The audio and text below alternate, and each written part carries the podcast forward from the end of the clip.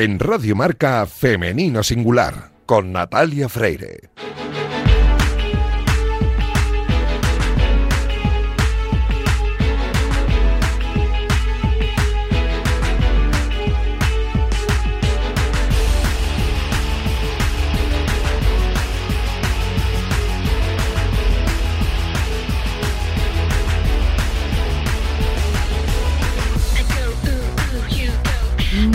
Buenos días y bienvenidos un sábado más a este espacio de radio en el que nos empeñamos en dar visibilidad y voz a las mujeres que hacen que nuestro deporte sea cada vez más grande. Nos encanta ver triunfar a nuestros deportistas, ya sean hombres o mujeres, pero permitidnos que en la próxima media hora hablemos solo en femenino singular, que es el nombre de este programa que escucháis ahora mismo en la sintonía de Radio Marca. Os recuerdo que podéis encontrar los audios de nuestros programas en todas las plataformas de audio y también en la web de marca.com. Y a los mandos técnicos hoy tengo la suerte de estar acompañada por Raquel Valero, que ya está haciendo que todo suene a la perfección. Y comenzamos el programa número 239. Y como es costumbre en esta temporada, lo hacemos hablando con Irina Rodríguez sobre el entrenamiento invisible. Arrancamos ya. You brought us here with nose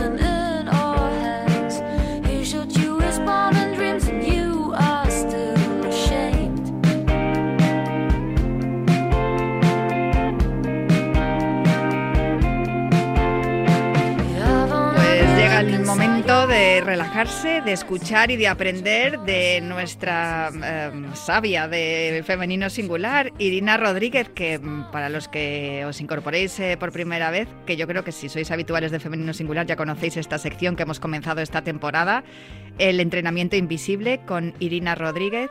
Mm, estamos aprendiendo muchísimo. En un principio pensamos hacer la sección orientada a la mujer, pero es que nos estamos dando cuenta de que mm, hombres y mujeres eh, funcionamos de manera muy similar y eso también es igualdad, que es un poco de lo que hablamos aquí en, Femenino Singular. La última semana hablamos del reloj biológico, de los órganos y yo me quedé con ganas de saber un poco más porque nos quedamos sin tiempo y creo que hoy vamos a, ¿cómo se dice?, completar, ¿no? O satisfacer esas dudas que me quedaron. Irina, Irina ¿cómo estás? Hola, muy buenas, ¿qué tal? Oye, la, última vez que hablamos mmm, estuvimos hablando del reloj biológico de los órganos y, el horario que favorecía, ¿no? Que estaba cada órgano de nuestro cuerpo a mayor rendimiento y acabaste diciéndome que también había algunas emociones asociadas a los órganos y me parece interesantísimo.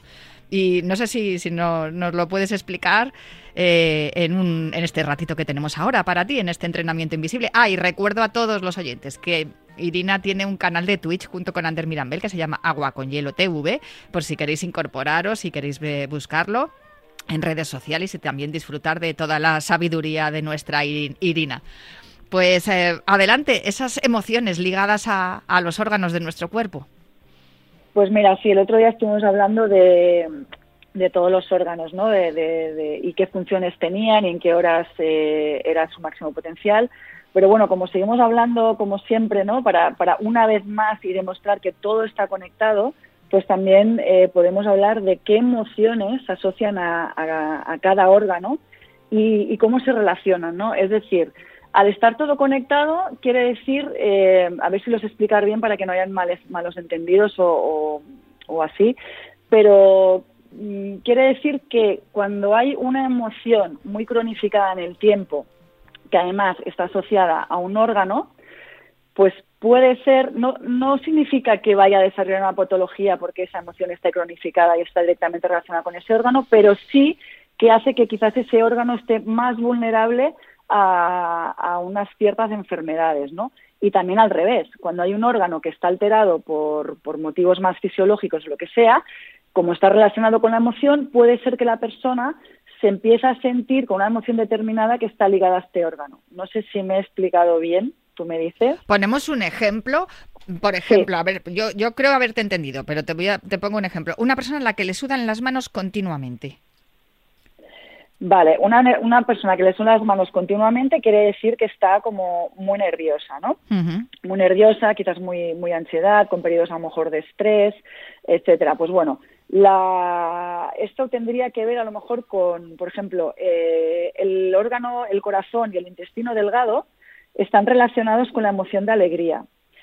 Pero ¿qué quiere decir esto? Que también hay que controlar el exceso de euforia, porque si nos pasamos, al final es como que todo tiene que ser equilibrio, ¿no? Si nos pasamos en esta euforia, en esta alegría, nos puede dar momentos pues de insomnio, de taquicardia, de nerviosismo, de ahí que pueda a lo mejor incluso pues sudar las manos, que pueden sudar por, muchos motivos, también puede ser por, por nervios de, de estrés, incluso no de alegría, sino de, otro tipo de, ansiedad, ¿no?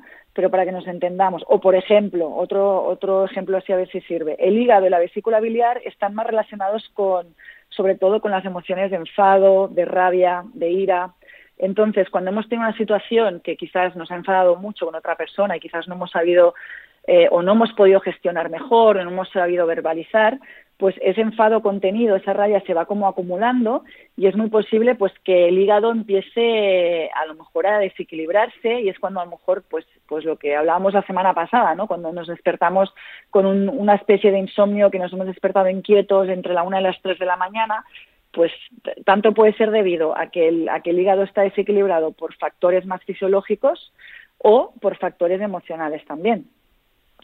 Sí, eh, no sé, se me vienen a la cabeza ahora un montón de ejemplos. Alguien que tenga, por ejemplo, continuamente los ojos enrojecidos, no sé si tiene también algún tipo de relación con, con algo de, pues lo que tiene, lo que estamos hablando, ¿no? De, la frecuencia cardíaca, del, del, estrés. A ver, se me vienen un montón de ejemplos relacionados con el estrés porque yo creo que es una de las cosas que más sufrimos las personas. Sí, normalmente yo creo que un día hablaremos, cuando hablemos de hormonas, podemos hablar del estrés, de la hormona famosa que es el cortisol y de, y de cómo sin analíticas, cómo podemos tener con nuestro cuerpo una pista de si estamos superando esos niveles de cortisol en sangre, ¿no?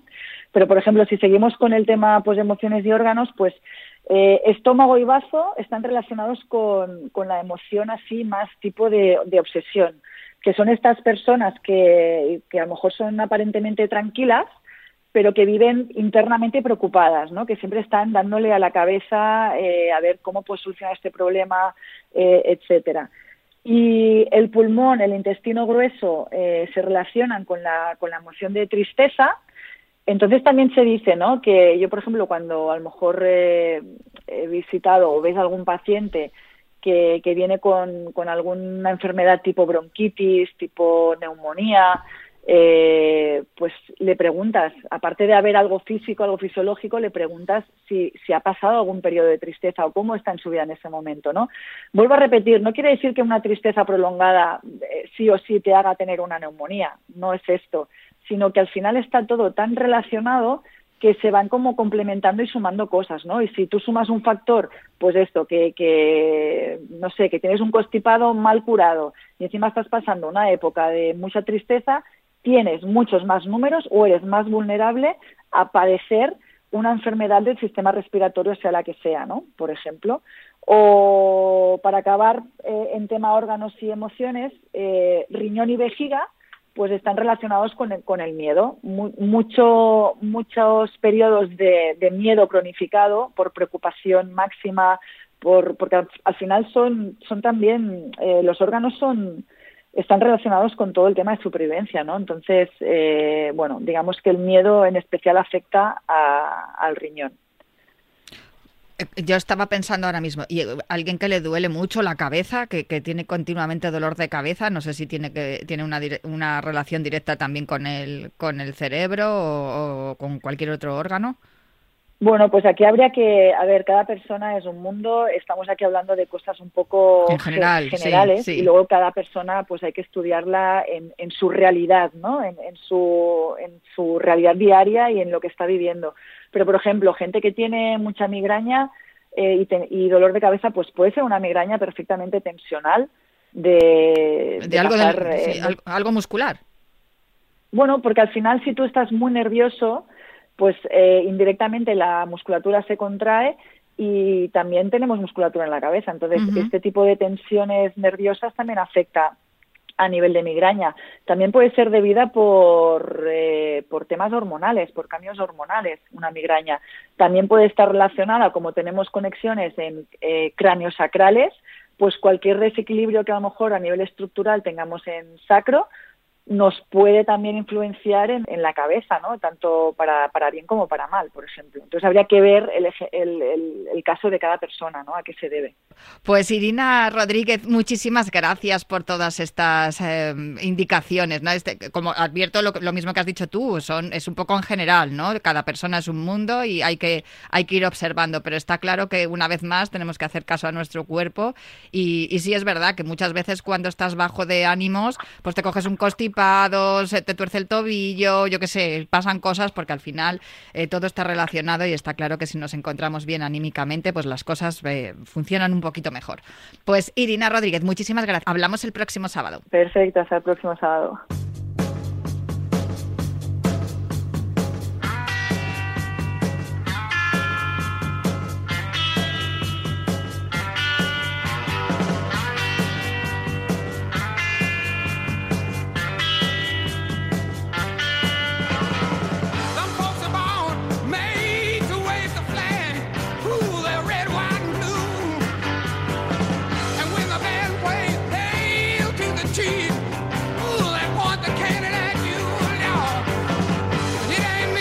De fondo está sonando este clásico, este temazo de la Creedence Clearwater Revival, el Fortunate Song, porque es una de las canciones, es eh, la música que podemos escuchar en, en, la primera parte del Informe Plus que se estrenó el pasado jueves y que nos cuenta la historia de Nari Lee. Eh, también podemos ver en la segunda parte de este informe Plus otro reportaje, Romper el Silencio, en el que se habla de la selección española de, fútbol, la selección femenina de fútbol. Y mm, bueno, eh, hablaremos de ello más adelante porque también aparece nuestra compañera Dana Boronat en esa segunda parte del Informe Plus y ella ha escrito un libro excelente que a mí además me ha... Me ha, digamos, eh, revuelto especialmente y tengo muchas ganas de hablar con ella, pero no quería dejar pasar esta semana sin hablar con la protagonista de, ese primer reportaje que aparece en el Informe Plus estrenado este, este pasado jueves. Mm, es, es, una historia maravillosa y además yo tengo que confesar que lloré varias veces eh, mientras veía los, minutos del, reportaje. Eh, Nari Lee, para los que no la conozcáis, es una bióloga, también es maratoniana. Fue olímpica en Río 2016. Nari nació en Camboya, pero se educó en Francia y ahora mismo, ahora mismo vive en un pueblo de León, así que la tenemos aquí en España. Bueno, según os, eh, cuento esto, podéis decir, pues, eh, ¿qué hay de extraordinario, de maravilloso en todo esto? Pues hay una realidad detrás de esta historia mucho más compleja de lo que parece, porque Narili, que no sabemos muy bien en qué año nació, sabemos que nació al principio de los 70, ella logró sobrevivir al genocidio de los gemeres rojos a finales de los 70. Pero después se convirtió en la primera científica de su país y también en la primera camboyana en correr en la prueba de maratón en unos Juegos Olímpicos. Esa es em, eh, básicamente su historia, pero ¿por qué decidió correr en los Juegos Olímpicos? Pues porque em, quería homenajear a esas víctimas del genocidio y también quería inspirar a la gente de su país, que a día de hoy sigue siendo una nación destrozada, devastada. Toda su historia la recogió en un libro que publicó en 2018 que se titula La historia de Nari Lee, superviviente científica y olímpica. Y mm, ella durante el reportaje confiesa que, cuando estaba escribiendo eh, su historia lloraba. Yo también, de verdad, ha sido muy emocionante conocerla y quiero que los oyentes de Radio Marca y de este programa Femenino Singular también la conozcan. Narili, muy buenas, ¿cómo estás? Buenas, eh, bien, bien. Eh, muchas gracias por la entrevista. Eh, es, una, es un lujo poder hablar contigo teniendo en cuenta que tú has roto muchas barreras en cuanto a la mujer y al deporte y también a la ciencia se refiere, porque eres la primera mujer de tu país en hacer muchas cosas.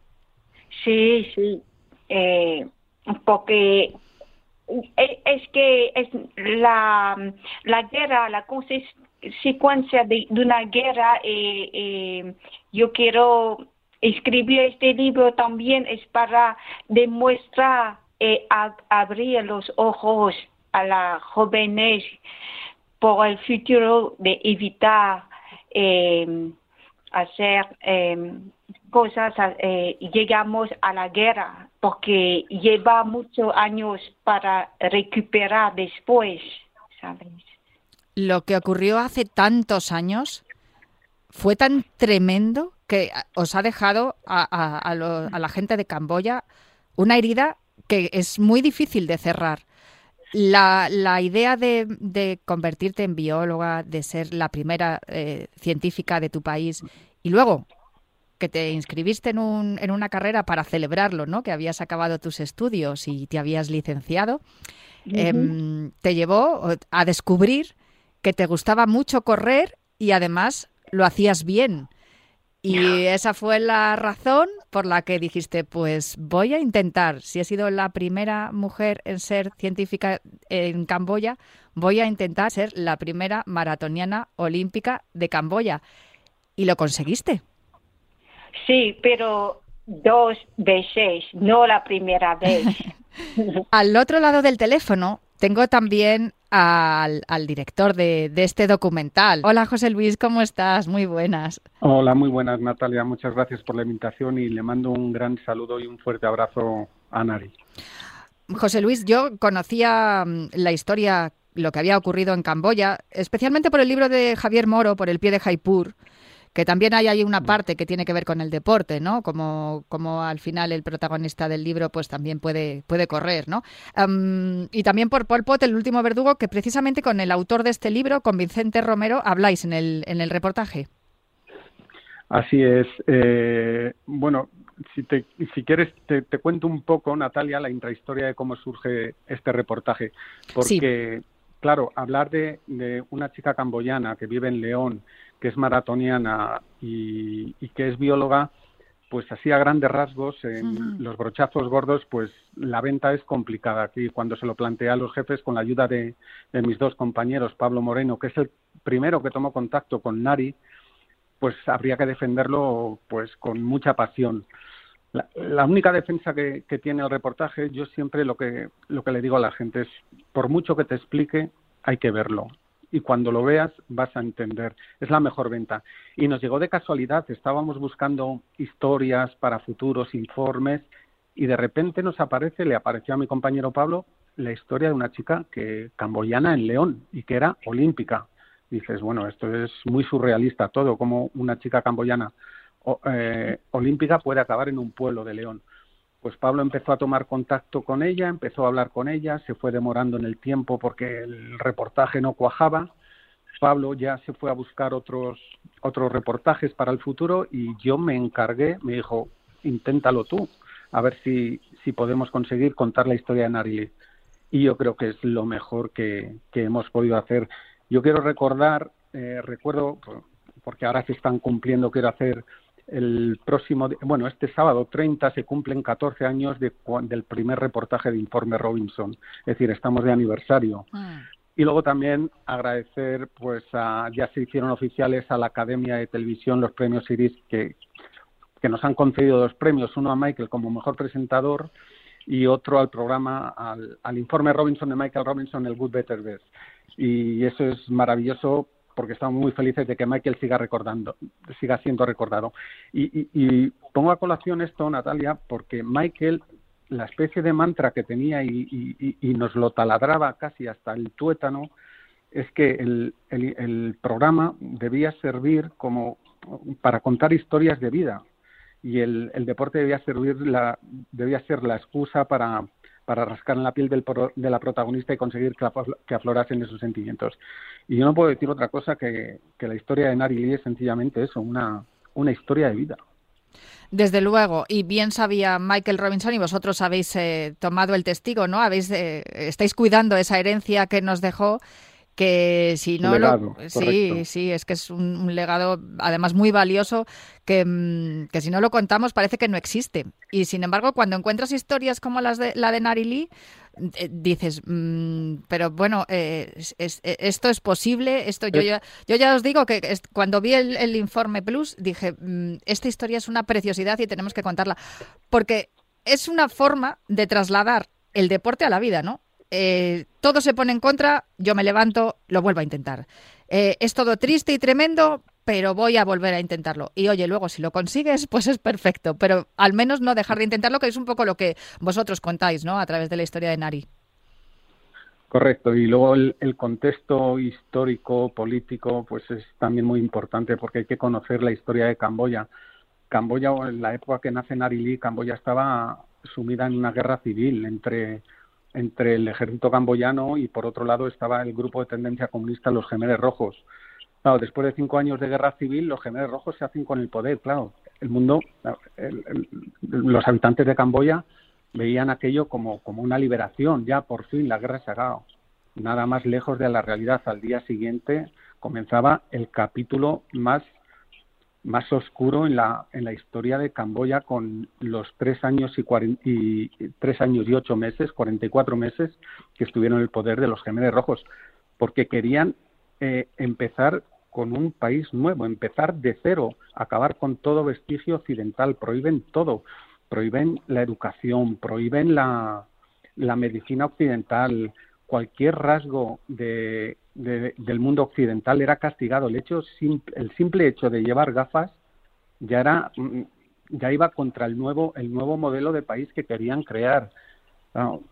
fue el, en desbandada los habitantes empezaron a dejar las ciudades sin, sin saber dónde iban y al final son los, los campos de trabajo donde donde eran jornadas infernales de 14 casi en esclavitud y luego y luego hay, hay, un pasaje en el, en el reportaje el, precisamente del, del autor del, del, libro Pol Pot, del último verdugo, de Vicente Romero, que viene a decir que Pol, que, que, que Pol Pot, vamos, que Hitler y Stalin al lado de Pol Pot eran, sí, eran, eran bebés. eran bebés. Sí, sí, estaban en pañales. Tremendo. Estaban en pañales mm. de, por toda la perversidad y, y, y todo el, la radicalidad extrema que aplicaron en, en ese país. Si se dice y todo eso y, todo eso, perdona Natalia, unido a la historia de Narili, pues es que es una historia, yo creo que de, vida, una historia maravillosa. Sin duda, de verdad, José Luis. Eh, lo que está claro, Nari, es que mm, tú que viviste esos 44 meses de terror siendo una niña, claro, cuando somos niños es cuando más se quedan eh, eh, insertadas, ¿no? incrustadas en nuestra memoria todas las vivencias. Cuando tú te vas a Francia, que eres adoptada por una familia con 10 años, em, tampoco lo pasaste muy bien, pero pudiste refugiarte en los estudios y sacar tu, tu carrera de biología, ¿no? Y convertirte en la primera científica camboyana porque además cuando llegó allí Pol Pot durante esos cuatro, 44 meses, creo que decís en el reportaje que solo sobrevivieron 55 médicos en todo el país. Nari. Eh, eh, sí, em, el, número eh, exacto de, de doctor que ha sobrevivido, yo no, yo no sé exacto, pero es de verdad, es que como cuento eh, José Luis, es que eliminado todos los intelectuales. Entonces empieza de cero. Quiere un cambo, camboyana, eh, Camboya em, de campo. Entonces todos los intelectuales o, gente que habla diferente idioma, dos idiomas, también le eliminaron eh, entonces, tiene todo destruido eh, la cultura, eh, la información, incluso separado todos la familia porque es peligroso tener un núcleo de familia porque tú puedes intentar hacer una revolución. Entonces, es porque separaron los hombres con los hombres, las mujeres, los niños, y solo la, el, nuestro padre fue la organización el Khmer Rojo. Nos, nosotros no podemos vivir con la, la familia o los padres.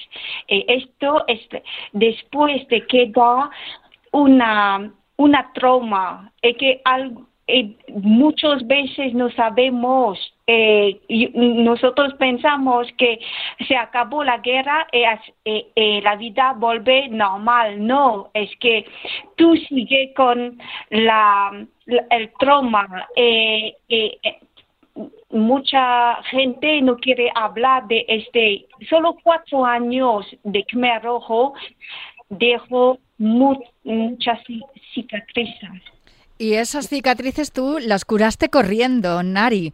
Cuando mm, decides eh, intentar la marca de, bajar de las tres horas de, la maratón para poder eh, clasificarte por tu país para ir a Río 2016, em, justo se te cruza en el camino Salva Calvo y te dice, vente a entrenar a España, que yo voy a conseguir que, consigas esa marca. Y lo hiciste en Valencia, además, que cruzaste en 2.59.18. Pero después fuiste a Río y aquí es donde viene la parte culminante de la historia, ¿no? Em, empiezas la maratón en, olímpica en, en, Río, en los Juegos Olímpicos de Río, y en el kilómetro 7 sientes un tremendo dolor en el Aquiles. Tenías 35 kilómetros por delante. ¿En qué pensabas mientras corrías hasta llegar a la meta? Oh, muchas cosas me cruzó en la, la cabeza porque no pensaba que va. Yo sabía que es una, un evento maratón, es un de evento la más larga, muchas horas, es no algunos segundos. Entonces necesita parcurrir 42 kilómetros. Entonces a kilómetro 7 es muy pronto en la carrera.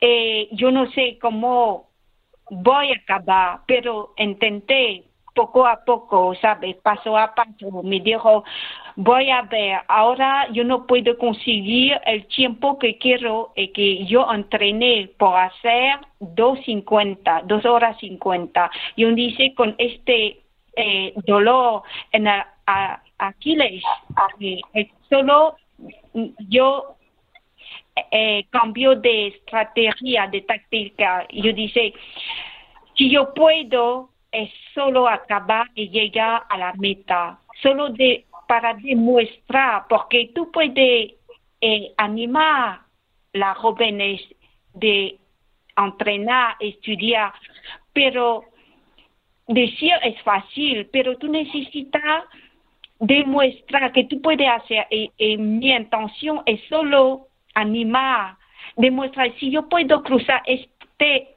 esta meta, solo cruzar para decir, si yo puedo a esta edad, sabes, yo empiezo muy tarde, ellos pueden hacer mejor que yo si empieza eh, más joven, ¿entiendes? Desde luego, es una inspiración. Si tú conseguiste hacerlo, ¿por qué no vamos a hacerlo los demás? Em, eh, eh, ¿Sientes ya, Nari, que has cumplido tu misión en esta vida? ¿Ya has hecho lo que tenías que hacer? ¿O tienes otro objetivo ahora adelante? Ah, sí, cada vez, sabes, yo no quiero pensar mucho delante, eh, como yo he hecho el, la tesis para eh, ayudar, salvar la gente pobre, enfermedad, lucha contra la enfermedad en, Camboya y después demuestra que podemos tener una chica cambodiana a los Juegos de Corea del Maratón. Y ahora es que yo acabé y yo me dice, siempre tú intentar de ayudar, si yo puedo ayudar a hacer algo. Entonces él me dice, ¿por qué no escribir, dejar un testigo? testimonio, sí. Testimonio a, a la generación eh, que va a venir. Entonces, escribir este libro fue también es para dejar algo cuando yo voy a morir, ¿entiendes? Desde luego, pues ha quedado un libro precioso y os ha quedado un reportaje precioso, José Luis. Voy a recordarlo, lo podéis ver en Informe Plus el, el, reportaje de, de, Nari Lee, la historia de Nari Lee, también podéis ver, como no, el, el, reportaje que viene a continuación de Romper el Silencio sobre la, las futbolistas de la selección femenina de fútbol. Y muchísimas gracias a los dos por haberme acompañado esta mañana aquí en Femenino Singular. Muchísimas gracias a los dos por, por acompañarme hoy aquí. Muchas gracias. Y otro para ti también, José Luis. Muchísimas gracias por la invitación, Natalia. Un abrazo, Nari. Y hasta aquí Femenino Singular, gracias a Raquel Valero que ha estado en el control. Nosotros os dejamos en la sintonía de Radio Marca, pero volvemos el próximo sábado para seguir hablando en Femenino Singular.